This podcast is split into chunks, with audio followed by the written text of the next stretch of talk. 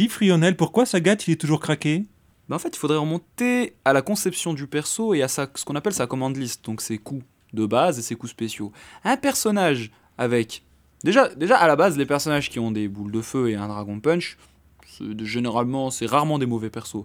Alors, un personnage avec des boules hautes qui empêchent de sauter, alors que la base, c'est que justement, les boules, on leur saute dessus.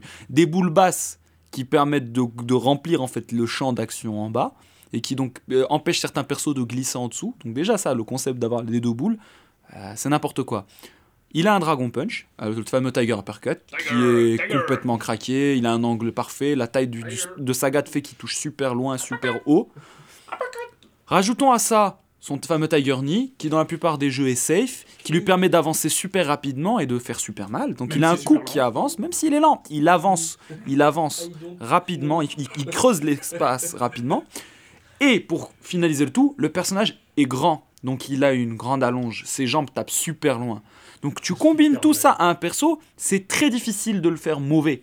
Très très difficile. Alors en plus, quand les développeurs prennent certaines libertés, quand ils lui mettent des furies complètement craquées, des combos, des machins, ça devient n'importe quoi. Donc à la base, Oui, À mais la base, c'est débile, un Thaïlandais de 2 mètres de 20. Quoi. De mètre 20 de haut, Ouais, un mais bon. je veux dire, bon. Sagat est craqué, c'est normal, mais ça, ça a toujours été un boss depuis que Street Fighter est né.